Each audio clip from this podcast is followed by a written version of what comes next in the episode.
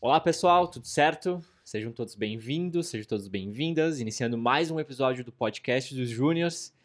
E estamos aqui, né, novamente, mais um episódio nesse novo cenário, nessa nova proposta, nesse novo projeto.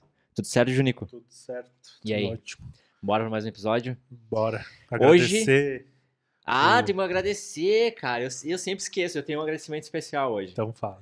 Primeiramente, queremos agradecer ao Juliano Messinga, né, o nosso grande apoiador, que se não fosse por ele, nós não teríamos essa estrutura aqui de microfones, de áudio, né, as câmeras, né, minha e do Junico, claro, né, porque nós somos videomaker, né, era o mínimo, né, mas essa questão da né? estrutura que ele complementa, se não fosse por ele, não, não estaria acontecendo, né, porque o principal daqui é o áudio, né. Então, obrigado, Juliano, valeu aí, e quero agradecer a The Play. Ah. A gente esquece, né, de agradecer a The Play Produtora, porque a estrutura é da The Play Produtora.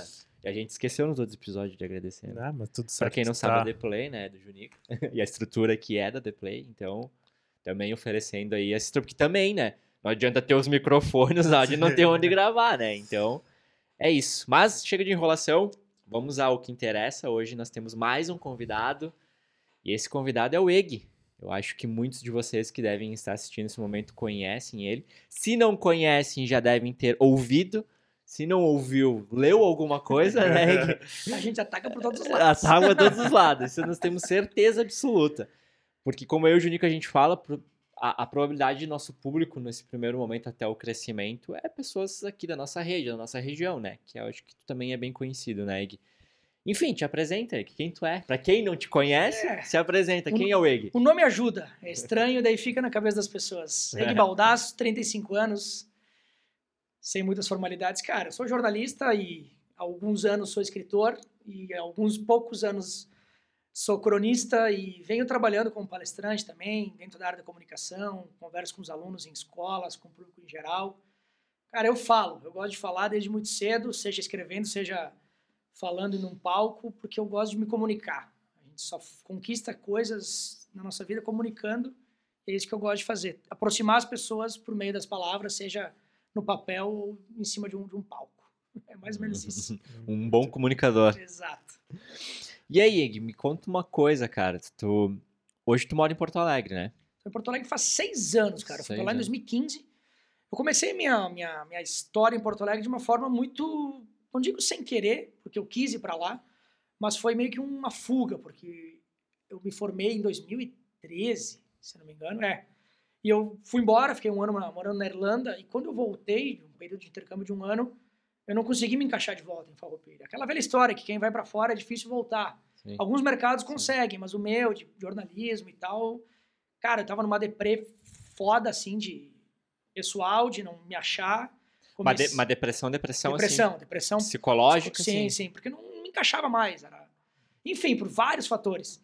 Aí que surgiu Porto Alegre. Aí veio uma oferta de emprego em Porto Alegre e, e eu nem pensei, eu, eu não sabia o meu salário que ia ganhar lá, não sabia onde ia morar, não sabia nada, só quis ir embora. Não de farroupilha, mas aquilo que eu tava vivendo. Sim, sim. E daí Era começou uma, tipo, uma- meio que uma fuga, fuga, né? completamente uma É. Tu fuga. viu ali o momento de, ah, é agora. É, foi uma valorização profissional, não era no que eu imaginava trabalhar naquela época, mas fui em função dessa deprê. E aí vivi esses seis anos lá, continuo lá, não me vejo voltando. Só que, cara, como tu falou ali no início, no nosso mundo é, por mais que a gente vá para qualquer lugar, o nosso mundo vai ter uma parte dele sempre em Farroupilha, aqui na Serra. Uhum. Porque, cara, é onde teus amigos de infância estão. Embora minha família principal hoje mora em, mora em Curitiba, mas também continua com muitos deles aqui, os amigos. Então, cara, tu vai voar, mas uma hora que bater a, a vontade, tem para onde chegar é, é Farroupilha, é a nossa, nossa região aqui. Então, Mas tu em é- tu é- há seis anos já. Tu é natural de Farroupilha? Sim, eu nasci aqui Nasceu aqui. ah, em, 2000, em 1986. Mas estou em Porto Alegre e, quer, quer queira, quer não, foi lá que se iniciou toda a parte que hoje eu trabalho de uma forma mais enfática, que eu gosto mais da minha, da minha parte profissional, são os livros, são as palestras, porque lá é onde gira as coisas, lá que tu faz contato, lá onde as portas se abrem. Verdade. Lá eu conheci minha primeira editora, minha segunda editora do- dos livros e onde eu comecei a dar os primeiros passos como, como palestrante. Uso muito ainda a região da Serra como uma mola que propulsora mesmo, mas, cara, quando reverbera é em Porto Alegre que tu, tu vê que a coisa funciona, os meus textos que foram para Zero Hora, para Correio do Povo, para outros jornais, é lá que acaba captando, né? É lá que tu tem muita informação. Então, por hora, continuo em Porto Alegre, não sei para onde vai ir, Tá. mas sigamos lá. Mas, e, e hoje tu vê que foi uma escolha certa. Sim. Por, tipo, sim. Claro, pelo que tu comenta, sim, né? Parece que sim, mas tu avaliando, assim, olhando pra trás, tu viu que tu fez a melhor escolha. Sim, na época eu tenho uma, uma peculiaridade, cara. Quando, em momentos decisivos da minha vida, seja pessoal, seja profissional, quando eu tenho que tomar uma decisão que eu sei que vai impactar o restante do, da minha vida, eu me aconselho com pessoas que eu julgo serem bem mais experientes, mais inteligentes, com mais, né, mais bagagem. E naquela oportunidade eu conversei com pessoas tanto da área, eu fui trabalhar com política, com assessoria política, quanto de outras questões. E três pessoas bem experientes me recomendaram aceitar. Eu pensei, cara, quem sou eu contra três pessoas que eu sei que tem um puta know-how? E aceitei. Então, eu tendo a fazer isso, até sugiro que as pessoas façam. Quando alguma coisa bate na porta e parece ser muito boa, mas tu tem dúvida, procura quem é mais experiente, quem já passou talvez por esse momento, que vai te dar a barbada. E a chance de tu errar diminui muito quando tu se aconselha com esses caras. Então foi o que eu fiz e hoje, tendo esse respaldo ainda lá de trás, só veio a confirmar, assim. Tanto é que eu conversei com um deles anos depois e falei, cara, aquela vez eu conversei contigo e tomei a decisão baseado, né, tanto na tua opinião quanto de outras duas pessoas. E esse cara me falou, bah, se tu não tivesse aceitado, tu estaria no teu mesmo mundo, seria feliz de um jeito ou de outro, mas essas portas que se abriram, claro, tu abriu, tu foi lá, botou o pé na porta Uhum, também, uhum. mas tu aceitou uma coisa lá atrás. Então foi sim uma escolha completamente acertada em todos os sentidos, pessoal, profissional, geográfico, porque Porto Alegre me, me ajudou muito como, como ser humano, então não tem erro que eu, foi feito. Agora, se fosse ver, faria a mesma coisa com o que eu penso hoje, eu faria até antes. Acho que eu demorei, inclusive, para sair, entre aspas, de farroupilha, porque o jornalismo tem uma limitação aqui. Saca? Quem bota um negócio, quem tem uma empresa é outra história. Mas quem trabalha com comunicação, na minha área, cara, é É mais tem, tem um complicado. né? teto, e eu tava nesse teto. Trabalhava aqui na Rádio Espaço da, da- da cidade, que, cara, é, quer queira, quer não, uma das principais, se não a, a principal, e eu não conseguia mais evoluir ali. Eu tinha que trabalhar umas outras situações, e eu não, não ia conseguir. Só se eu fosse para um outro lugar que eu não queria, dentro da própria cidade, que eu trabalhava ali, eu não, não queria sair, mas para outras propostas eu me abri, felizmente, porque colhi alguns frutos desde lá. E, na verdade, tipo, indo pra lá, tu acaba conhecendo pessoas novas, né? A gente faz um network diferente, né? Acho que é ali que vem abrir portas, assim, tipo, se não fosse ali, por exemplo, que nem tu falou, já foi texto pra ZH, esses tempos aí atrás tu fez também um, uma entrevista pra Rádio Gaúcha ao vivo, né? É, foram duas. Foi lá em 2019 a primeira, agora, uns dias atrás, rolou a segunda por causa desses contatos. Até por a questão do Grêmio. Embora eu frequente estádio a minha vida inteira, cara, tu pegava o ônibus aqui, uma van, e ia pra lá. Tu ficava com os teus amigos aqui de Farroupilha, e aquele era o universo. Se era não o Grêmio, cresce, né? Uhum. Era o Grêmio dentro do que Farroupilha te levava. Sim. Dos teus Eu- contatos, Exato, dos teus lá, amigos. fui lá, fiz uma pós na, na PUC, por exemplo, já conheci uma galera gremista que frequentava estádio. Aí ia antes pro estádio, ficava com a galera de, de Porto Alegre. Quando chegava os amigos de, de Farroupilha, ia pro bar. Então fazia aquela coisa itinerante. Eu sempre gostei de misturar os meus amigos, botar todo mundo em contato. Só que isso também me fez criar vínculos com aí Rádio Gaúcha, outros, outros lugares que eu não conhecia. E se não tivesse essa porta lá de Porto Alegre, não abre, não abre, tu não Com consegue certeza. entrar. Ou demora muito mais tempo. Então isso... Sim, não vai ser notado não, aqui não. na Serra, Cara, talvez pra Caxias aqui, Talvez mas para Caxias, ou sei lá. E, e- e o, vivo, o conviver com o Porto Alegrense, tu consegue também entender um pouco melhor como eles pensam, esse, esse distanciamento interior Porto Alegre que existe, Sim. pelos dois lados. Nós daqui achamos os Porto Alegrenses de, um- de um jeito, os bundinhas, sei lá, os, os, os Porto Alegrenses, e os Porto Alegrenses olham para nós, os colonos e tal. E eu gosto de botar os dois mundos confrontados, porque no fundo todo mundo é igual, todo mundo pensa a mesma coisa, cada um do seu jeito. Então, e todo mundo é bairrista também, Todo né? mundo é barrista pra caralho, sabe? Todo mundo... E daí tu consegue É entender verdade. como eles querem que tu, que tu fale, que tu, que tu haja para fazer parte do mundo deles. Então não que tu vai se curvar a eles, mas simplesmente se adaptar. E assim como eles também precisam se adaptar se eles vêm para cá, senão Uhum.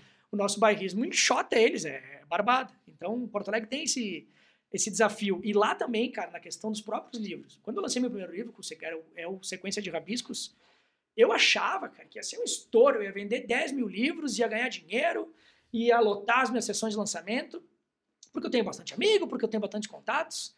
Aí um amigo meu, escritor, que também tem uma, uma boa rede de lá, falou, ei, senta aqui. O Gustavo Machado. Uhum. cara, tu vai fazer quantos lançamentos? Ah, vou fazer em Farroupilha, vou fazer em Carlos Barbosa, que eu tenho família, vou fazer aqui em Porto Alegre, que eu tenho uma boa rede de amigos já, de, fazia dois anos que eu morava lá. Ele falou, então é o seguinte, cara, tu vai vender tantos livros em Farroupilha, tantos em Barbosa e tantos em Porto Alegre. Eu falei, imagina, cara, isso não dá nem 300 livros. É, mas é isso que tu vai vender. Eu falei, não, cara, tu tá brincando comigo.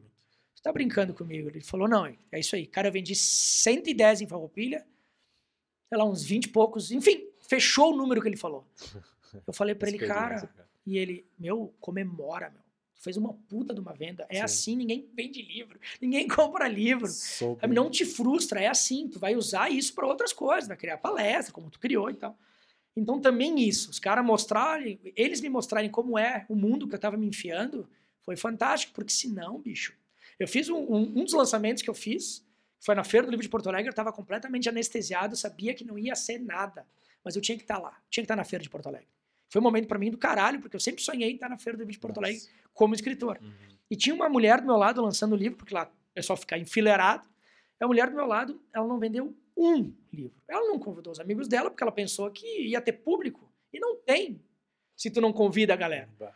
E ela falou assim, bah, eu pensei que eu ia vender um livro. Eu escutei isso aí, eu parei, que eu tinha estava conversando com meus amigos, e eu falei pra ela, amiga, a culpa não é tua. Nem te conheço, mas não, não desmorona, meu. Não te avisaram como é que era, não te anestesiaram como me anestesiaram, mas, cara, não desiste, vai de novo, faz um outro lançamento, busca ajuda de amigos e tal. Ela olhou, bah, ninguém tinha me falado isso. É, eu tive sorte que me falaram. Entende? Se eu tô aqui, daqui a pouco ninguém me fala. Ninguém. Todo mundo fala, não, vai lá, vai, vai quebrar, tu vai estourar. E não, meu, é um mundo muito difícil, cara, muito, muito complicado. E lá também encontrei isso. Encontrei um cara que não foi para me dar balde de água fria, pelo contrário. Foi um- uma ajuda que ele me deu, que senão certeza. acho que eu teria me enlouquecido, não teria, não teria ânimo para lançar os outros que vieram. certeza. Não, e, e entender, né, Eng, que, que nem tu comentou, foi uma ajuda, na verdade, porque tem- depende de como tu recebe também, né? Porque daqui a pouco tu recebe a informação negativa, né? Ah, esse cara aí tá gorando, vamos dizer, a minha, o meu lançamento ou coisa assim. E não, e tu soube entender isso também, né? Tu, tu entendeu que era uma ajuda, que Ah, era cara. uma opinião, assim, uma- porque tu teve, acho que sempre essa visão de quem tá mais à frente ou que já passou por isso, tem muito a compartilhar, né? É, cara, eu, que eu, eu tenho uma, uma característica de sempre, em primeiro momento, acreditar nas pessoas. Ele- alguém que conversou comigo quer o meu bem ou quer me alertar. Claro que o mundo não é cor-de-rosa, a gente sabe que muitos tentam depois te, te ferrar. Mas ali eu entendi que podia ser realmente um conselho ou um alerta para eu não me quebrar mesmo. Sim. Como tu falou, porque o cara, o cara já tinha dois ou três livros lançados, o cara já tinha um pouco mais de, de, de campo também na área onde a gente estava trabalhando junto, que não era da literatura. Então eu pensei, cara, eu vou embarcar nesse cara aí, porque pelo menos eu tenho uma, um choque de realidade, assim. Já tem um parâmetro, Já tem um né? parâmetro. É Se der o muito parâmetro. mais, eu vou chegar e dizer pra ele, ó, idiota, tu quis me ferrar e eu vendi um monte. Não foi o caso. Foi lá agradecer ele, bah, obrigado, velho, porque não tem explicação. O, o- o difícil que é, porque às vezes tu vê, meu, ah, tá cheio de gente. O primeiro lançamento aqui em Farroupilha eu fiz ali no Meu Viajeiro, foi em novembro de 2017. Ô, meu, fila, duas, três horas, eu doía a mão de fazer dedicatória. Eu pensei, vendeu 500 livros, é muita gente que tá aqui. Vai fazendo na ponta do lápis, meu, não vende, porque o cara chega às vezes em três ou quatro, compra um livro. Tem Sim. gente que, cara, não tem grana, mas foi, foi me prestigiar, que é do caralho também. Ah, é que vinha aqui, mas não comprou. O cara nem fala que não comprou, né? Ele chega lá e foi engraçado nos outros lançamentos, o cara vinha com o primeiro livro já autografado e falava, "Oi, só autógrafo de novo, e só pra fingir que eu comprei. Porque, cara, é, é do jogo, cara. Tem amigo que tem dinheiro, tem amigo que não tem, É. e estando lá já é demais. Então Sim. tem isso. Então tu vê o público enchendo, mas não vendeu quanto tu imaginou. Porque tem um monte de, de, de, de coisas no meio aí. E tu tem que entender também. Então é. Sim. Foi uma escola. Os, três, os dois, os três lançamentos foi, foram uma escola, assim. Mas o primeiro foi uma. um- muito diferente por causa disso. Porque eu achava que era um mundo, o cara me alertou que era para outro, se confirmou que ele alertou. E a partir daí eu pensei, opa, então é assim. Eu não Assim posso achar que é tudo muito fácil. Nenhum mercado é fácil, mas esse meu peculiar, é, Mas particularmente é pesado. É, eu já. eu- acompanho algumas, alguns profissionais que também não são escritores como profissão, né? Mas eles têm livro, todo mundo fala a mesma coisa, né? Cara, Cara, eu não vivo dos não dá. livros que eu vendo. Não, Então, se eu fosse depender, eu não, não viveria, Ah, né? tu paga umas continhas, tu entra uma grana. mas é, não- mas não é, não é. né? Aí que é eu, aquilo é sobrevivência. e eu né? tive uma outra sorte, que eu, eu sou um cara de sorte, eu tenho certeza disso das pessoas que eu, que eu acabo encontrando pelo caminho. Também nessa, nessa sequência eu já tinha um, eu não sei se eu tinha o segundo livro. Não, não tinha o segundo livro. Era ainda com o primeiro. Eu estava na, na Feira do Livro de Carlos Barbosa e o Calunga, é um escritor, é um senhor de idade já. Ele tem uns 30 livros, ele é para o público infantil. Uns 30 livros publicados. E ele me chamou de canto, ele falou, cara, vamos tomar um café. Daí ele me levou a tomar um café, eu pensei, o que que esse cara quer falar comigo? O cara tem uma puta experiência de... Eu brinco, pela parte boa, é um rato de Feira do Livro, o cara tá em tudo. Sim. Ele falou, meu, eu vi que tu tá lançando teu segundo livro, né? Pois é, eu tô lançando. Esquece ganhar dinheiro com livro, meu. Tu não vai ganhar dinheiro. Talvez um dia tu estoure, beleza, tomara, mas não te apega a isso. Lança um livro por ano, faz o que tu quiser, justamente é bom que tu tenha material, mas não te desanima porque tu não vai vender livro, cara. O teu negócio é, são as palestras, é, o- é, é outro campo que se abre com isso, porque, cara, a galera não compra. ah, tu vai na, na, na livraria, tu não, teu livro não vai estar exposto lá, porque tu tem que pagar para estar exposto, então tu não é das principais editoras do, do Brasil. Se um dia tu conseguir, ok. Cara, quem ganha dinheiro com livro é, é quem tem muita saída. É- Sei lá, aqui no, no sul, Carpinejar, tem o, o, o Pai é Pop, lá que fugiu o nome dele agora, o Piangers. Piangers. Tu entende? Tu consegue até listar, porque são muito poucos. Sim. Só que tem uma galera fazendo um trabalho muito a fuder com os livros, só que não ganhando dinheiro com isso, porque é muito difícil. E tem um outro lado também, por exemplo, desses profissionais, profissionais que estão na mídia de uma outra forma também, Isso né? aí. Eles conquistaram o espaço deles antes, né, de uma forma que eles são visualizados com uma multidão muito maior, que aí quando eles lançam um produto, no caso o livro, é mais fácil também a disseminação, penso eu. Eles chamam, devem chamar a atenção de grandes...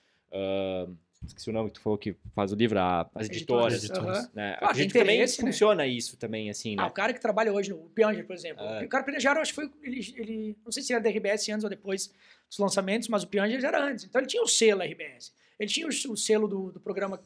Sim, ele vai Nem chegar lembro, numa Pretinho, editora. Pretinho, olha- ele olha o participou do tamanho. Pretinho, que é Olha o tamanho do pratinho. a audiência, né? Ele vai lá dar uma entrevista, uma entrevista. Ele participa do programa e fala: hoje tem o lançamento do meu livro e tal. Cara, quantas pessoas estão ouvindo aquilo lá? É muita gente. Ele posta numa rede social, ele tem, sei lá, eu nem sei quando, eu não sigo ele, mas ele É. deve ter mais de 100 mil É seguidores. trabalho dele, que bom que ele conseguiu, sim, mas sim, entende? É, não é- desmerecendo o Se cara, eu não né? me mas engano, o mas Piangers, lado, né? ele não. o- tudo que entra de, de livro, ele doa pra instituição, se eu não me engano. legal. Porque o Nossa. que ele ganha de grana de palestra é surreal. É palestra, né? É entende? E, e daí também, daí que é a fuder do cara. Pô, tá Uhum. entrando tanta grana, deixa essa parte do livro Sim, pra, pra, né, pra solidariedade e tal. Mas como tu falou, é, é um outro trabalho. E o meu trabalho também ah, é um compilado de, de crônicas, esse meu último livro que foi lançado, só que eu, o trabalho para chegar nesse livro foram dois anos do cara me lendo. Tanto no Jornal Informante, que eu sou colunista, como dessas crônicas que saem ou no Pioneiro, no Zero Hora, ou em qualquer outro espaço. Então tu, tu vai lá, tu, tu, tu lê uma vez, Eike Baldasso, puta que texto massa. Aí tu passou, ou me segue, ou não, o Facebook, o Instagram não, não joga pro cara, ou sei lá, por um outro motivo. Opa, lá depois de sei lá quantos meses, ou mais um texto. Aí vai entrando, aí o cara lembra, puta, o cara escreveu sobre isso, ele já tinha escrito sobre outra coisa. Então tu vai se tornando, não digo referência, mas tu vai marcando os caras, não só com uma, duas vezes, mas de uma forma mais periódica. Uhum. Aí o cara lê, porra, tudo que eu li do Eg é massa. O tudo dele é dois ou três textos, Sim. Sim, mas acaba se confirmando. Então, faz sentido, é, né? é difícil porque tu tem que continuar produzindo. Não sei se foi Uhum. com o Ju- contigo que eu comentei, Sim. dessa de continuar, É. continuar. Ah, e na verdade, assim, o... como foi, assim, tipo, voltando antes ainda do, da- do teu primeiro livro, assim, ah, por que surgiu, claro, tipo, já é jornalista há muito tempo e tal, mas ah, por, como foi para escrever o primeiro livro, assim, tipo, essa estreia, assim, sabe? Tipo, saiu, ah, vou escrever um livro e lançou, tipo, ou Não, foi teve... um caminho, foi uma caminhada. Na verdade, cara, até esses dias, uma, uma entrevista que eu tava dando, o cara me perguntou, ah, eu já escrevo, mas não publico. Qual é a diferença entre nós dois? Até eu falei pra ele, cara, não sei se tu faz terapia, mas eu só tenho uns livros por causa que eu comecei a fazer terapia. Porque daí eu venci alguns traumas e medos e botar a cara ao tapa, assim. Eu já escrevia, desde Sim. adolescente. Claro, de uma forma bem amadora, fui indo, ele fui né, melhorando e rabiscando muito, que é por isso que é sequência de rabiscos o primeiro livro, porque talvez ainda hoje eu não me sinta um escritor, eu me sinta um rabiscador, que eu gosto dessa palavra, eu gosto do, do rascunho que é a vida e os meus textos são esse reflexo. E daí eu tinha já um material para ter um primeiro livro. Reuni alguns textos e enviei para muitas editoras. Assim. E ninguém pega uh, escritor novo, gente nova. Eh, algumas editoras, pouquíssimas responderam, as que responderam diziam: não trabalhamos com novos escritores, novos É. autores. Tra- Uns me ofereceram os olheiros, que daí os olheiros trabalham para as editoras. Teve um olheiro que ainda respondeu: não trabalho com novos autores. Mas então quem que Cara, trabalha com novos autores? Como é que eu. Porra, velho. Só que foi, daí fiquei naquela maturação, não sabia. Aí veio uma, uma proposta de uma editora, esse mesmo amigo de antes que eu falei, que me deu o choque de realidade também, levei pra ele, porque, cara, a proposta era muito boa, assim. Cara, os caras vão publicar meu livro, tem que pagar uma grana, mas é uma baita, não sei o quê, vai ser publicado também na Europa, bababá. Isso aqui tá estranho, é muito bom, meu. Daí o cara veio, bah, meu. Dá uma procurada na- nos fóruns aí da, da- de Google, internet e tal, pra ver essa. E não deu outra, velho. Uma- Não era um golpe. Os caras entregavam o livro. Mas não tinha nada do que eles ofereciam. Era um golpe. Eu ia pagar uma grana e ia me ferrar. Daí depois continuei, daí vem a frustração de novo. Putz, os caras aceitaram, mas era. Ou seja, são merda, os caras não querem publicar, eles querem meu dinheiro. Aí, cara, uma, uma editora do Paraná, os caras foram muito, muito claros desde o início. Ó, meu, a gente trabalha só com novos autores. A gente tem uma taxa, que é tanto, publica tantos livros, e se tu quiser publicar só 10 livros, ou se quiser publicar 500, 1000, na época eu fiz 500, vendeu os 500, vendi- public- fi- fiz mais 500, que é o de sequência. Consegui achar os caras que não querem dar golpe, os caras que realmente estavam para ajudar os novos autores. Uhum. E daí que eu fiz esse primeiro livro. Só que, cara, para ter esse passo foi uma coisa muito pesada. Porque eu, eu sou jornalista, mas eu sempre gostei mais de escrever do que fazer o assessoria de imprensa, que é o que eu trabalho hoje. Reportagem eu gostava muito, mas eu sempre escrevia, eu sempre gostei. Daí, porra, velho, o teu principal sonho, o que tu mais gosta de fazer. E se eu lanço aquilo lá e ninguém curte, ninguém Sim. lê? Ah, comprei o livro, mas é um- uma merda isso aqui. O Egg escreve, né? Eu tinha 29 anos na época, se não me engano. Com 29 anos, o meu maior sonho ia ser uma frustração. Cara, isso aí foi muito pesado pra mim. Então, eu demorei um ano, demorei dois. E um dia, minha terapeuta falou: tá, e aí, cara, qual é a tua desculpa agora, seu cagão? Sabe? O que, que tu vai fazer? Aí eu peguei e falei: tá, vamos. Aí a, a editora quis fazer, eu fui, fiz. E foi, cara, foi aquilo ali. Como falou, não é aquela. Daí venda, trabalhou em cima. E daí veio a questão das palestras, as escolas começaram a ligar, prefeituras começaram a ligar por esse passo, só que foi foi de, de testar mesmo. Cara, tá, então tá, meu, não vou ficar, não vou viver com C a vida inteira, vou fazer. Se der errado, fazer o quê, meu? Vou inventar um outro sonho. Sim. Mas felizmente deu Ah, relativamente certo, né? Sim. Mas daí, é, é, aí como é que funcionou essa transição de palestra? Como é que funciona esse universo? Beleza, eu lanço um livro e viro palestrante? É, Ah, cara, não, co- vai- co- como é que aham. é? Ou tu, tu criou o livro, daí tu soube que tu podia começar a dar palestra, aí tu criou uma palestra e saiu vender a palestra. É, como é que foi? Como é que é esse processo? Cara, o processo para mim funcionou o seguinte: lancei em 2017 o Sequência de Rabiscos. A escola de Carlos Barbosa, que eu tenho uma ligação muito forte por causa da, da, da família, a escola Santa Rosa, também tinha ligação. Minha tia e minha prima trabalhavam lá como professoras. Bag, vai lá conversar com os alunos sobre o que é ser escritor. Ah, mas eu não sei falar, né, cara? Como é que eu vou falar pra esses caras, meu? Uma Cheguei, é, uma né? gurizadinha que é foda, tu, adolescente, meu, é, bah, é barra pesada tu guardar a atenção deles, prender. Mas, tá, vou lá, meu, sempre que me falar pra fazer alguma coisa, sempre fiz, não vai ser agora que eu vou titubear. Cheguei lá, meu, foi tão do caralho, foi tão massa a conexão com eles, a interação, os caras paravam de levantar a mão, fazer pergunta. E eu não senti nada de, de nervosismo, né? não senti nervo- nervosismo, mas não senti aquela coisa de, bah, o que, que eu tô fazendo Ah, aqui? tava Sim. falando Tava à do que vontade, tu gostava Aham. também, daqui a Isso pouco. aí. E, E- coisas que eu nunca tinha falado Sim. como é que eu tinha sido escritor. Eu comecei a responder pra mim aquelas Sim. perguntas. Sim. Começou a contar tua Sabe? revisar, né? Eu olhava Fazer assim, caralho, é pra revisão. mim que eu tô falando, não é pra eles. Aí tá, E beleza. talvez pela. ah, desculpa o corte, mas, pela a idade, tipo, já era novo, ainda é novo, né? É, Mas, mas já tá, tá ficando ruim Não, a coisa. né? mas. E daí falar pra. Daqui a pouco tu já tava falando mais a língua deles do Isso, que isso. pros mais velhos. Isso, cara, na época eu tinha 30 e, sei lá, eu me perco na- nas, nas ideias, nos, nos anos agora. 31, eu acho. Mas, porra, 31, tu já não fala a idade de 15, 14, né? Só que, como eu falo bastante palavrão, talvez eles ainda falam, né? Mas fechou ali. Eu, cara, isso aqui tem. Eu curti isso aqui, eles curtiram, mas ficou. Aí, na época, se não me engano, a prefeitura tava com uma semana literária. Acho que era o Vini, professor Vini, que era envolvido na secretaria, não sei se era secretário ou não.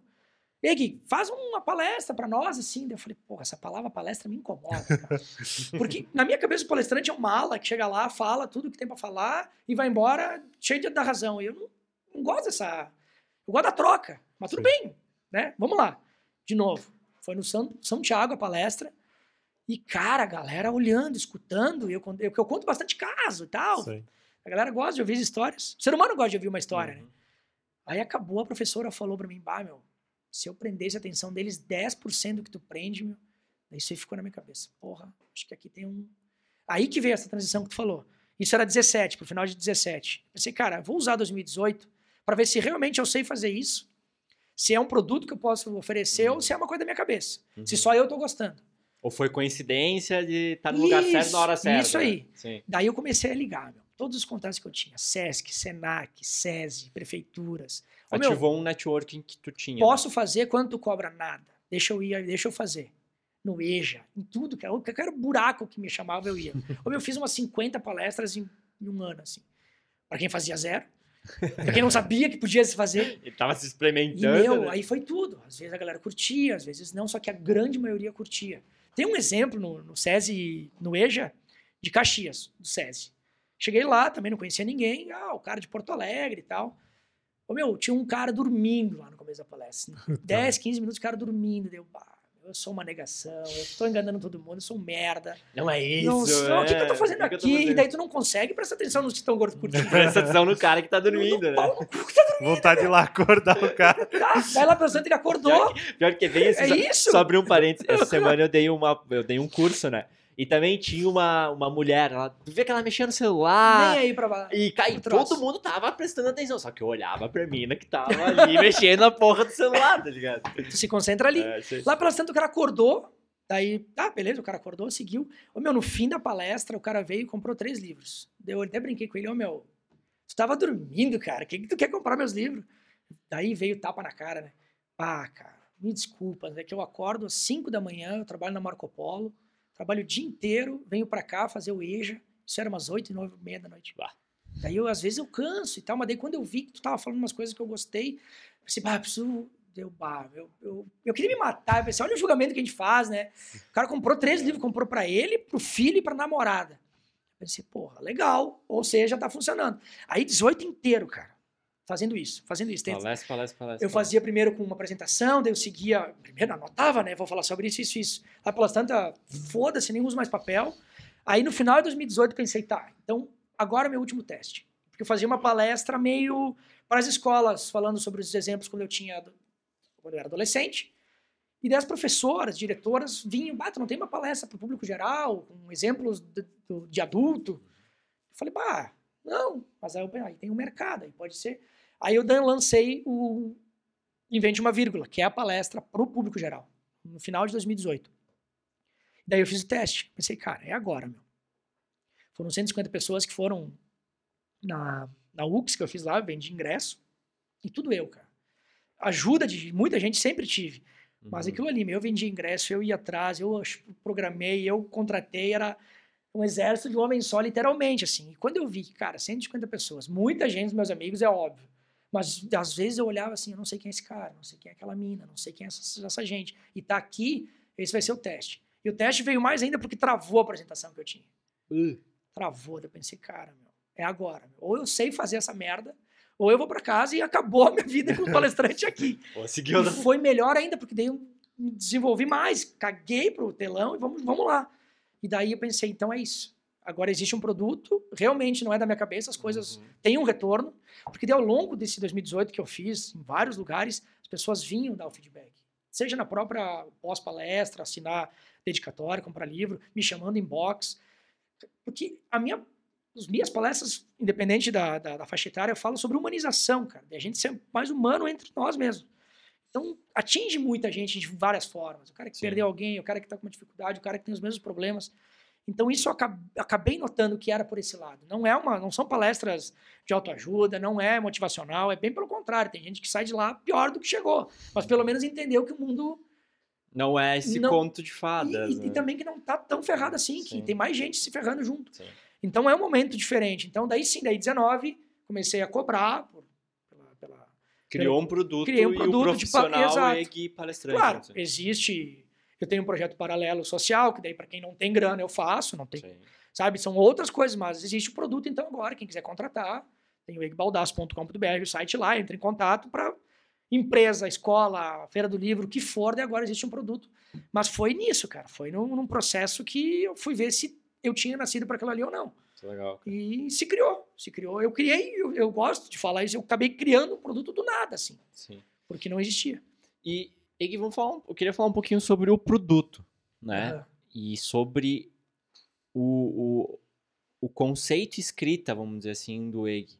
Por que que tu segue essa linha de escrita? O que que te faz querer seguir, ou a palestra em si, por que falar sobre humanização, ou enfim...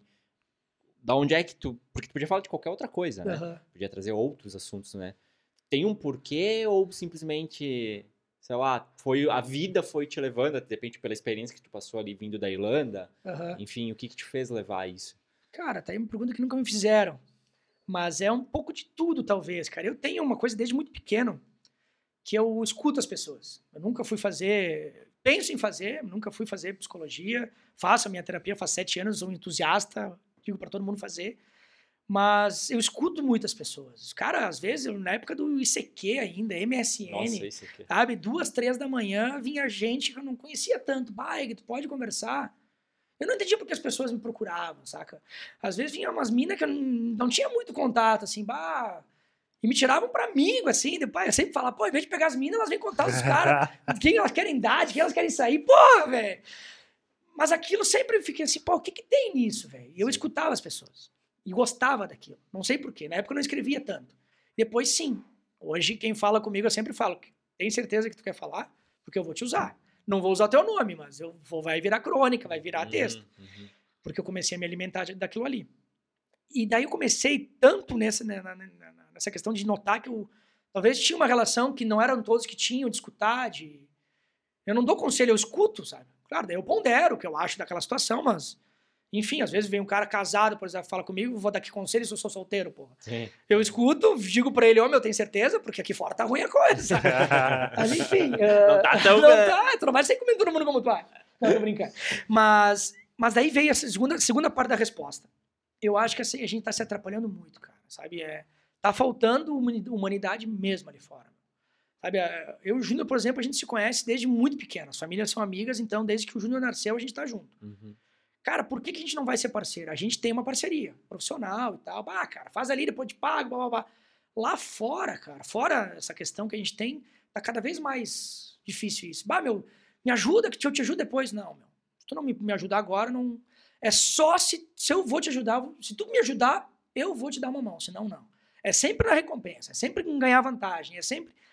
E eu não gosto disso, cara, porque desde muito pequeno eu gosto de fazer, porque eu sei que quando tu precisar eu vou estar aí também, e quando eu Uhum. precisar tu vai estar.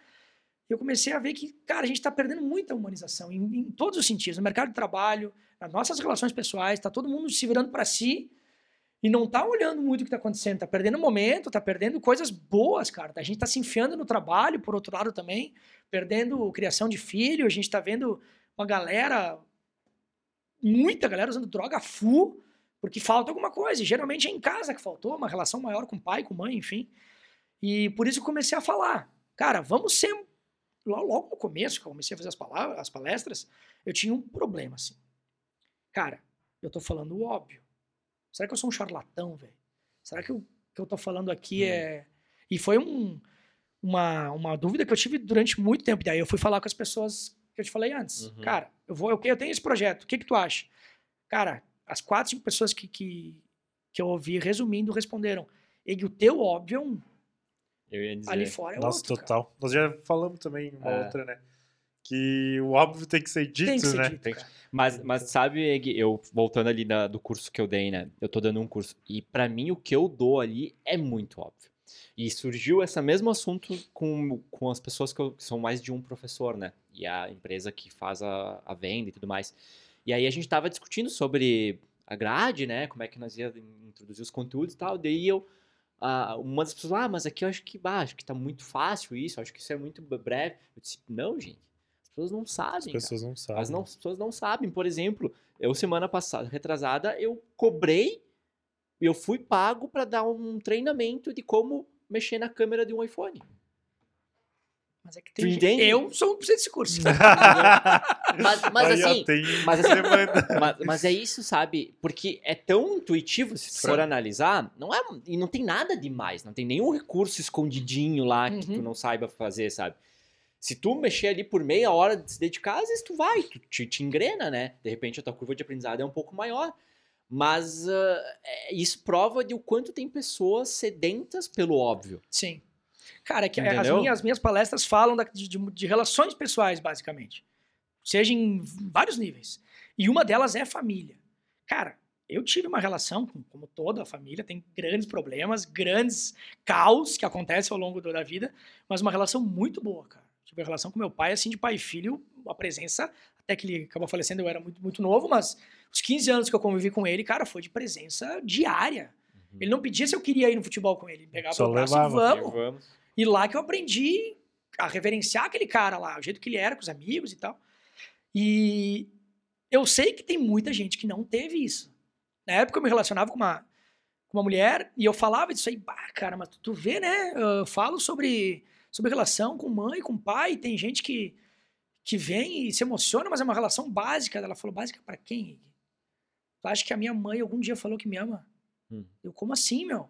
Cara, eu tenho quase 30 anos, eu nunca ouvi da minha mãe. Eu te amo. Eu te amo. Eu falei, mas o que é isso, cara? Daí aquele óbvio, cara. Pô, os pais não sabem dizer pro filho que amam, sabem o quê? Eu não vou ensinar ninguém a ser pai que eu não sou. Mas tu entende, cara? Então esse óbvio meu é diferente em outras pessoas. outras A gente esquece que cada um tem uma criação, cada um tem uma educação, cada um tem uma rede de amigos, de, de contatos que vai moldando o nosso caráter, a nossa personalidade. E daí esse óbvio eu pensei, então tá, cara. A única coisa que eu não quero nas minhas palestras, e isso eu, eu sempre digo para quem quer me contratar, eu não falo do que eu não sei. Eu não vou lá ensinar ninguém a vender, eu não vou lá ensinar ninguém a Uhum. fazer tal, porque eu parto, eu parto de uma premissa. De duas coisas. Duas premissas. Primeiro, ninguém em nenhuma palestra que eu vou dar vai levantar e vai dizer tu tá mentindo porque eu te conheço, cara. Tu não é esse cara que tu tá falando. Ninguém vai falar isso. E outra coisa, quando eu vou chegar lá, eu vou ver o, o exemplo que eu, época, como eu estava envolvido em Carlos Barbosa, começando as palestras lá em 2017, eu sempre falava, cara, se um dia eu for dar uma palestra pro Clóvis Tramontina, eu vou ensinar o quê pro cara, velho? Ele vai me dizer, amigo, eu vou te escutar? Então eu- não é que eu vou ensinar o Clóvis, porque eu não vou ensinar absolutamente ninguém. Mas eu vou falar coisas pro Clóvis que ele nunca ouviu. Sim. Bom ou ruim, ele nunca ouviu aqui. Sim. Obviedades tuas E que exatamente. teve, E né? daí uma outra coisa que eu gostei, continuando a resposta de da onde veio, gostei dessa resposta, Uhum. dessa pergunta e da minha resposta. eu conheço muita gente, a toda hora. Nessa viagem que fiz para Irlanda, desde pequeno, eu, eu sou muito curioso, eu gosto de conhecer gente. Umas eu é uma noite só, um dia só, outras eu vou levando. Se é mau caráter, não quero comigo, mas se é gente boa, eu vou agregando. Só que eu não consigo apresentar quem eu conheci lá na Irlanda com o cara que eu conheci em Porto Alegre. Eu não consigo botar os dois e ó, meu, vocês são duas pessoas fantásticas, se ensinem como vocês me ensinaram. Eu não vou nunca botar essas pessoas cara a cara. Mas na palestra eu consigo contar a história de todos, ou de pelo menos uma boa parte. E daí o cara da Irlanda vai conhecer o cara da Itália, que vai conhecer o cara de Porto Alegre, que eles vão aprender com eles. Eu sou só a ferramenta. Então isso eu usei também e uso até hoje. Quando eu conheço um exemplo que me ensina alguma coisa, eu tento fazer essas pontes, assim, Uhum. que é uma coisa que Nossa. eu aprendi no caminho. A forma que tu aprendeu de conectar essas pessoas é, é contando as histórias Exato. delas, né? E cara, E aí que eu acho que também acaba. ah, as pessoas acabam se identificando, né? Sim, né? Elas se identificam com alguma coisa que tu contou ali. Porque ale- a- existe sim, cada um tem sua criação, cada um tem sua personalidade, mas tem, as pessoas têm muitos pontos em comuns, sim, né? sim. Alguns detalhezinhos. E Ah, cara, tá a- essa ao me- conexão, né? Ao mesmo passo que cada pessoa é um universo, né? Óbvio, todo mundo é diferente. Cara, a gente é muito óbvio. O ser humano é muito repetitivo, sabe? Todo mundo se ferra no trabalho, todo mundo se ferra no relacionamento, todo mundo toma um pé na bunda, todo mundo começa um namoro a toda hora, meu. Todo mundo por algum momento passa por problema financeiro, todo mundo em algum momento. Tudo. sabe? E quando tu. Só que a gente tem uma tendência de esconder os problemas, óbvio. De dizer. Eu falo isso nas palestras para os adolescentes. Eu adoro estar aqui, porque lá fora, no mundo real, na vida adulta, a gente tem que fingir que está com um planejamento da vida perfeito, que a gente não tem problemas, que a gente está sempre bem, porque a gente se mente, na cara dura aqui, que a gente está super certo. E os adolescentes, não, meu, eles estão ferrados, eles não sabem o que eles vão fazer da vida, eles estão perdidos. E é como eu me sinto como ser humano. Eu tenho algumas metas, algumas coisas que eu quero conquistar, mas eu tô perdidaço, sabe? Porque todo mundo, no fundo, tá um pouco perdido. E quando tu fala na palestra, quando eu falo, cara, meu, aconteceu isso com fulano, aconteceu isso comigo e tal, tu nota, assim, ó, na palestra, os caras balançando a cabeça, porque, opa, Conectou. conectou? É isso? É isso. Os adolescentes também. Isso que o Júnior falou antes. Sem querer eu falei a língua deles, sem querer não. Eu não sabia que eu podia falar a língua deles. Mas, cara, quando tu vê um adolescente de tipo, ah, meu, olha, é verdade isso aí. Por quê? Porque não mudou. Por mais que a te tecnologia tenha vindo, eles têm uma outra visão de mundo em relação à nossa lá da, das escolas dos anos 90. Cara, uhum. meu, o cara ainda tem medo de chegar na guria quando ele quer pegar ela. A guria ainda tá esperando o cara chegar e não sabe o que falar para ele vir. Todo mundo briga com os pais, todo mundo tem um puta de uma preocupação do que, que vai fazer quando sair da escola. Os dilemas são iguais, meu. Por isso que conectou. Não é porque talvez eu fale a linguagem. Fala um pouco, mas mais é. Os problemas que eu vivia, eles ainda vivem. Sim. Enquanto for o mesmo problema, eu vou falar para todo mundo. Sim. Sim, uma vez uma, um, um, profissional me falou, nós estávamos falando sobre marketing, né? Que ele, ele disse assim, Júnior, entende uma coisa. E serve, acho que para isso também, né? Para vida também, né? Uh, marketing, né? Pegando esse exemplo, o conceito sempre vai ser o mesmo, cara. Desde o momento que ele foi criado. O que vai surgir são novas ferramentas. Hum. Mas o conceito é o mesmo, cara. Sempre vai ser marketing, sempre vai ser marketing. Agora vem o marketing digital, vem a inteligência artificial, mas o conceito é o mesmo. Tu precisa gerar interesse de um produto ou serviço para uma pessoa. É isso. É. Entendeu? E a vida é a mesma coisa. O conceito da vida ela é o mesmo sempre, isso nunca vai mudar.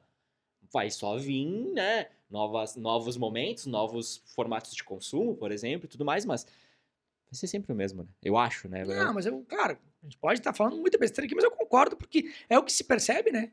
É em todas as faixas etárias. Eu, eu, eu não ia entrar nisso, não, eu vou, eu vou, eu vou entrar, vou, quero direcionar um pouquinho, quero pedir uma opinião tua agora, para de repente nós devagar sobre um assunto.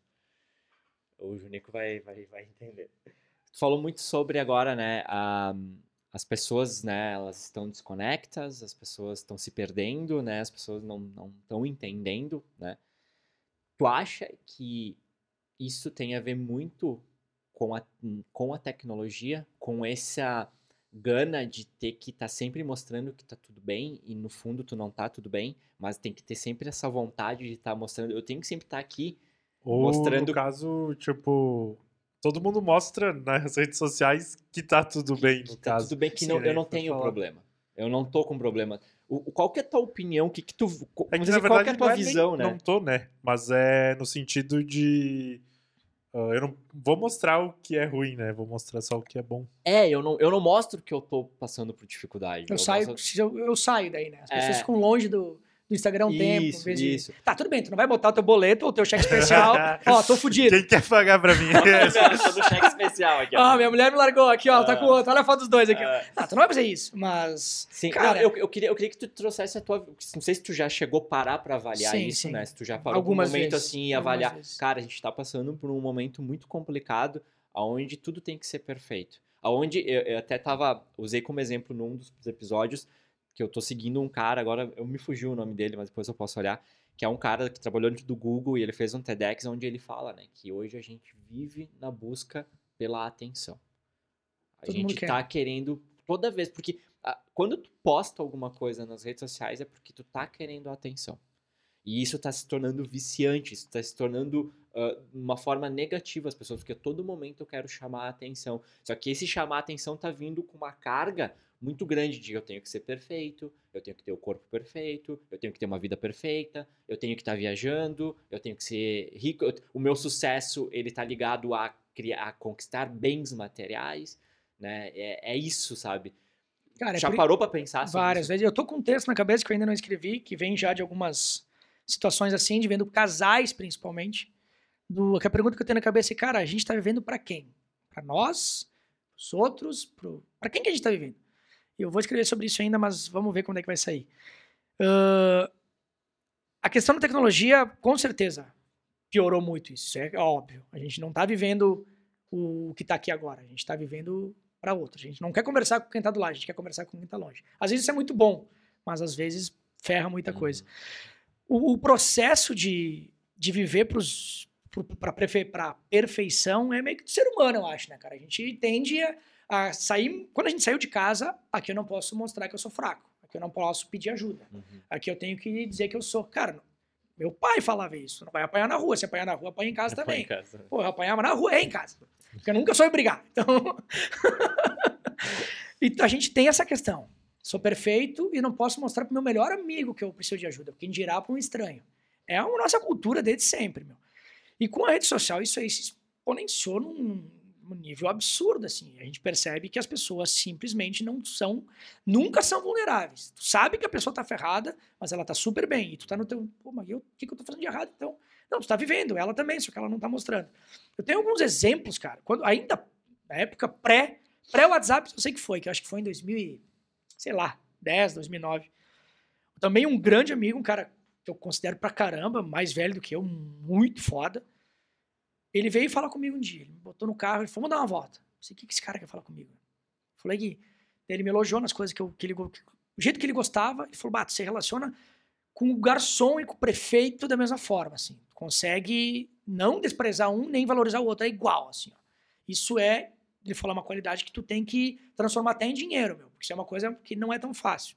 Ok, tá, mas por que, que tu tá falando isso? Porque tu, nós acabamos de falar lá dentro, tu falou pra não sei quem que tu é desorganizado. Tu não pode ficar falando dos teus problemas, porque como é que o cara vai te contratar se ele sabe que tu é desorganizado? Cara, eu na época nem tinha como responder para ele, falei, ok, agradeci o conselho. Cara, de todos os conselhos que ele me deu, aquele foi talvez o único que eu não acatei, assim. Falei, não, meu, eu sou desorganizado. A minha mesa de trabalho, a minha vida financeira, o meu mundo é um caos. Só que só funciona porque é assim, porque eu consigo fazer as outras coisas que eu gosto e sou bom, porque eu não dou bola para a organização de algumas coisas. Tem gente que não gosta, os perfeccionistas, realmente. O cara que uhum. vai me contratar por não porque eu, porque eu sou organizado, nunca vai me contratar. Ele vai me contratar porque eu faço outras coisas. Eu escutei aquele cara, ponderei o que ele falou, mas não concordei com aquilo. Porque eu sou vulnerável na questão da organização. Não gosto, não sei fazer. Se eu preciso fazer, eu perco muito tempo. Eu consigo fazer mas eu perco muito tempo no que eu não gosto. Então, para que, que eu vou ser aquilo? Claro, quando prejudica a minha vida, eu dou um passo atrás. Opa, o mínimo o cara tem que fazer.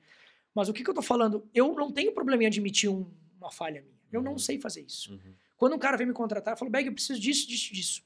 Não consigo te entregar. Eu não sei fazer isso aqui. Cara, às vezes o cara fala, como, como tu não sabe? Tu, tá, eu não sei. Por que, que eu vou admitir que eu sei se eu não sei? Lá na frente vou te enganar? Relacionamento, o cara vem, bike, não sei o que, não, isso aqui eu não consigo fazer. Ah, eu preciso de ti para tal coisa. Não, não vai rolar. Para outras coisas, sim, pode contar comigo. Então a gente perdeu, ou talvez nunca teve, a capacidade de admitir que não sabe fazer, que não consegue, que tem problema. E isso foi para rede social. Cara, eu não tô bem hoje. Eu não vou postar uma foto sorrindo aqui, não, não posta. Simples.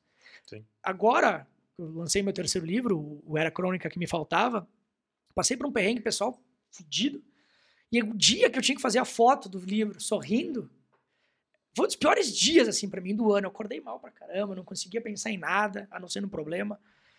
E daí eu tive, abri um parênteses e pensei, tá, eu não vou ser fake esse sorriso. É uma coisa que eu tô curtindo, é o livro que eu quero lançar, mais um. Mas eu não vou publicar essa foto hoje, eu vou esperar acontecer um dia melhor. Passou um dia, dois, me senti à vontade, me senti bem de novo, peguei a foto que eu tava sorrindo, no momento ruim, e joguei. Eu não quis postar naquele dia, porque não estava bem. Aquele dia eu fiquei fora das redes sociais. Talvez tenha postado um texto ou outro, mas não falando sobre isso. Uhum, porque eu uhum. tenho que produzir porque é o meu conteúdo. Uhum. Mas não exploro, cara. Quando eu tô de alguma outra forma mal, eu não vou postar. Não preciso mostrar para os outros, mas foi um exercício de não precisar mostrar para os outros uma coisa que eu não estou fazendo. Vem aquilo que eu te falei da palestra. Eu não vou falar uma coisa que eu não sou, que eu não estou fazendo, que eu não sei. Só que, cara, para alguns é, esse meu amigo, para ele, tá errado, porque eu estou mostrando vulnerabilidade. Para outros, eu estou mostrando uma coisa aqui que eu posso me prejudicar, mas não, cara, tô sendo humano, meu. Eu não sei fazer, eu tô mal nisso. E a gente se desacostumou a aceitar ajuda, porque a gente pensa que a gente vai ser julgado a todo momento. Não, às vezes o teu amigo tem um texto no, no hashtag vai lá, meu segundo livro, que fala disso. Às vezes o amigo, cara, ele só quer que tu peça ajuda uma vez na vida para ele demonstrar que ele é teu amigo, que ele tá aí para isso. Sabe? E a gente não dá o braço a torcer, dizer que tá mal, chamar para uma conversa, deixar o amigo ser amigo. Então, se nem um amigo a gente procura, imagina o sim, resto do mundo, sim, cara. É basicamente isso. A minha visão nisso tudo. Né? Sim, sim. É, a, a gente tá se, se remodelando a não mostrar que a gente não, não é perfeito, né? Gente Cara, tá se remodelando a e ser mais- perfeito, E o que mais louco é que todo mundo perfeitos. sabe disso, né, meu? É. Todo mundo sabe que Todo tem problema e mundo sabe. defeito. E a gente finge mundo pra quê? Porra, velho, não. Cara, é igual aqueles caras, tem amigos meus que fazem. Pega o cabelo, põe pra frente pra fingir que é careca. Porra, tá careca, cara. O dia que eu não tiver mais um aqui em cima, eu vou rapar igual tu e deu, meu. É isso aí. E é isso aí. O meu processo de aceitação de cara, foi, foi complicado, mas me aceitei. Mas aceitou. Uma hora eu me aceitei, entendeu? É e eu simples, tive que bicho. ir, né, cara?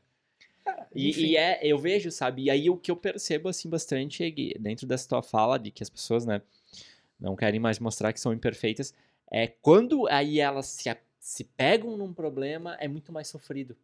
Porque ela, tanto que ela forçou ser perfeita, né? Forçou ser perfeita, não que ela foi, mas quando acontece problema, é um, é um buraco sem, sem fundo, né? Tu acaba se enfiando umas coisas muito horríveis. E aí que acho que também tá vindo muito a questão da depressão, muito a questão da ansiedade, que é algo que aumentou muito nos últimos anos também, né? Que Tem alguns estudos que falam que é por causa das redes sociais, né? Por causa desse espelho, né? É, eu não tô chegando onde aquele cara chegou, eu não tô chegando onde aquele cara chegou. Pá, isso, é um, isso é um câncer, cara. É. Isso é horrível, meu. E aí eu acho que é isso, Isso é sabe? Eu- horrível. eu acho que as A gente pessoas, Se régua né? com os outros, assim. É, e eu acho que é isso. Daí quando a pessoa Regula, se vê rega, que ela tá com um regula. problema, cara, ela. Pra ela é muito pior, né? Sendo que se ela entendesse que, cara, é normal tu ter É normal. problema. Isso, isso- isso que tu falou da, da- dessa régua, cara. Eu, quando comecei as palestras, todo mundo falou: bah, acompanha Fulano, acompanha Ciclano. E eu fui. Me senti tão mal, cara. Porque, primeiro, eu não conseguia ser aqueles caras. Os caras estão há 20 anos no mercado. Segundo, os caras têm um caminhão de seguidor, ganham um caminhão de dinheiro. E eu pensei, cara, se eu continuar vendo esses steads, essas coisas, eu não vou aprender. Eu vou me deprimir eu não vou entrar nesse mercado, cara. Eu vou por mim, meu. Eu vou tateando acerto e erro, acerto e erro. Claro, às vezes acompanho alguma coisa para ver o que está sendo Mas, Mas como um- aprendizado. como daí, aprendizado. né? Como não, re- conhecimento, não né? me regular pelos, pelos caras, Uhum. não usa a régua deles, meu. Os caras estão muito tempo no mercado. Isso vale para todos no- os setores, cara. Tu é jornalista, escritor, videomaker, designer, cara, tem nego que tá muito tempo no mercado. E outra, tem nego que é gênio mesmo, Sim. que nasceu melhor do que nós, é simples. E tem que aceitar. E tem que aceitar, meu, não que tem problema. É Só que daí a gente joga na, na rede social, puta, esse cara é muito mais foda. Ah, mas daí fudeu. Aí tu tá, tu tá se cri- criando um problema que tu não tinha. E pra que que tu vai lá? E a rede social te afunda, Te afunda. te afunda. Dois palitos pra te Muito, muito. entrar muito, num, muito. numa espiral que tu não sai Se mais. tu tá, de repente, vindo de um problema onde tu já tá fragilizado, e aí tu vai pra lá e, e tu acaba indo por um caminho ruim dentro da rede social, tu te afunda de vez. Teve um amigo meu, escritor também, cara, ele é muito mais famoso assim do que eu, se é que eu sou com alguma coisa de famoso. E eu, ah, o cara é muito bom, o cara sabe comunicar, o cara tá super bem. Sumiu da rede, assim. Eu fui, chamei, cara, o que que deu? Ah, tô numa depressão do caralho, não consigo mais produzir, não consigo fazer mais. Como assim, meu? Tu, olha tudo que tu tem. Ai, tu acha que eu falo os problemas, velho? Uhum. Claro, que eu, claro que eu tô bem pra rede social. Eu falei, tá, mas então procura ajuda sim agora. Eu admiti que eu preciso de ajuda. Tô pro- procurei uma terapia, tô fazendo, mas pra ele admitir foi chegando no fundo do poço só. Essa questão da terapia, né? Tipo, a galera ah, acaba buscando quando tá no fundo do poço, na verdade, né? Na verdade, não foi no teu caso, né? Tu já falou outras vezes pra mim também que tu gosta muito de fazer e não troca por nada, né? Ah, cara, é que é. E como é que foi pra ti, assim, tipo, mas a questão é, tipo, a galera tipo, poderia ir antes, né? Evitar o fundo antes. Uhum. Tá, eu procurei quando eu tava ferrado mesmo, naquela depressão. Mas foi muito engraçado o jeito que eu procurei, porque eu escrevi um texto uma vez sobre, sobre isso, mandei pra ela até, publiquei. Ah, primeira vez que eu fui na minha terapeuta, eu falei pra ela, eu não gosto do- de terapia, eu acho ridículo quem faz. E eu tô aqui, cara, vou ser bem sincero, não sei porquê. Ela falou, tá no lugar certo exatamente quando tu precisa estar. E faz sete anos. E, cara, é, esses dias eu saí da, da consulta e mandei um áudio pra uma amiga minha. Eu falei, cara, como é que as pessoas não fazem, velho? Tá ali uma pessoa que tu pode falar o pior que tu tem dentro de ti, as doente, coisa de doente que é que tem, né?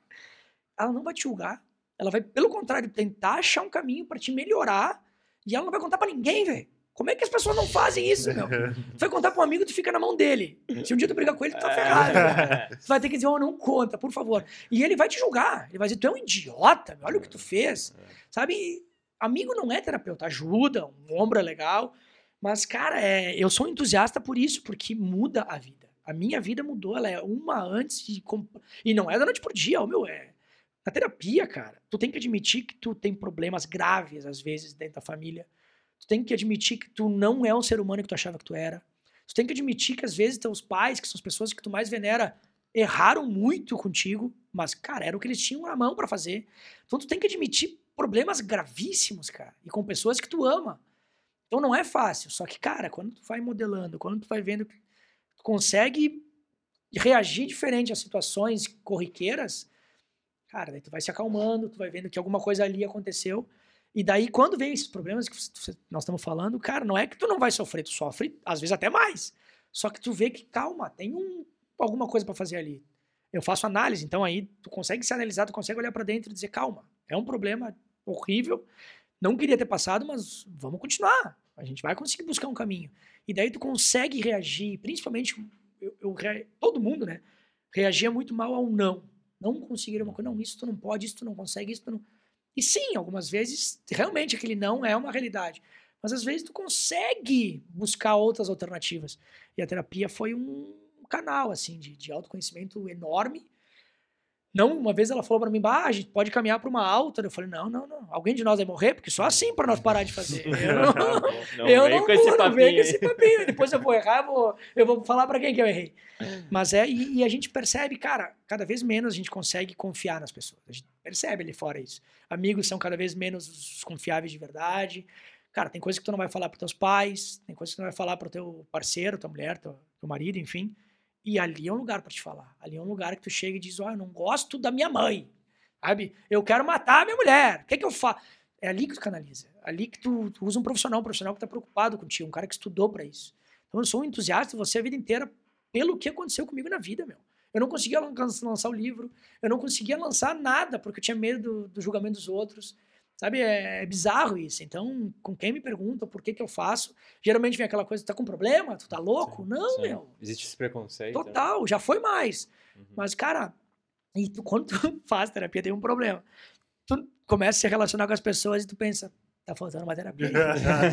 tá faltando um tratamento naquela cabeça. Porque, cara, é, é simples, meu. A pessoa não sabe lidar com os problemas. Não é que eu. Nossa, como eu sei lidar com os problemas.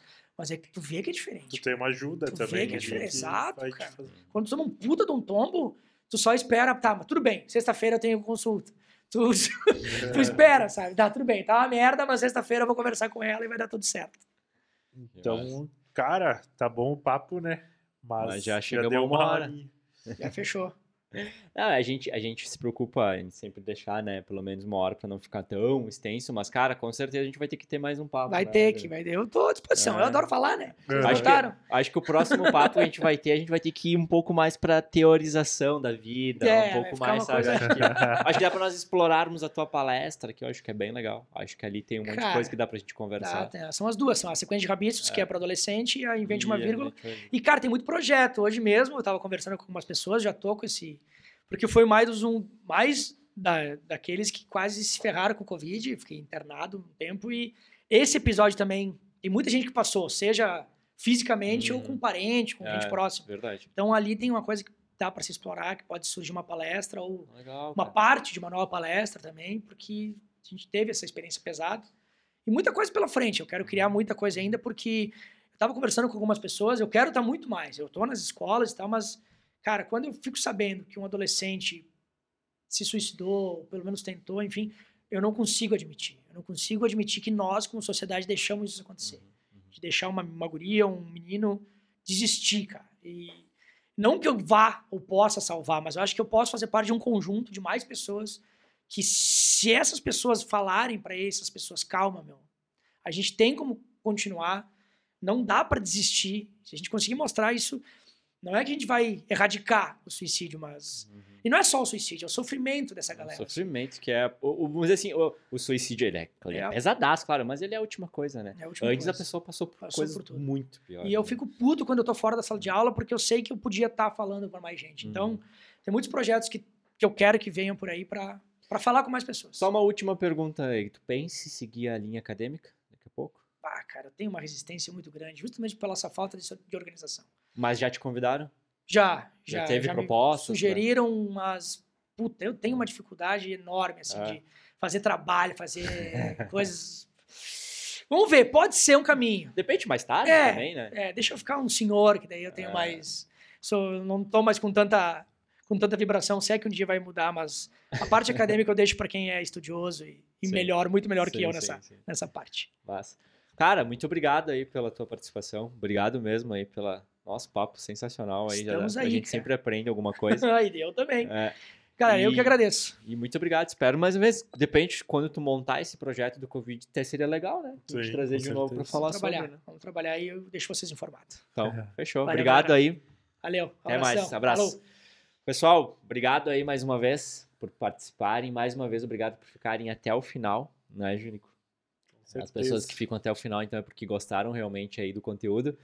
E nos seguem lá nas redes sociais. Ah, o EG, inclusive, vai ter todas as redes sociais deles linkado, então, na descrição. Quem quiser seguir ele vai estar lá. adquirir né? um livro, né? Quer adquirir um livro, entre no site. Enfim, vai ter todos os contatos dele lá para vocês acessarem e poderem entrar em contato com ele. Acho que o EG é um cara super acessível. Certeza ele vai Só escutar. chamar, só é chamar. só chamar que ele, que ele... Ó, só se prepare, porque daí o teu caso vai ir para Sem Vai nome, virar- vira, vai virar um vira livro. texto. É.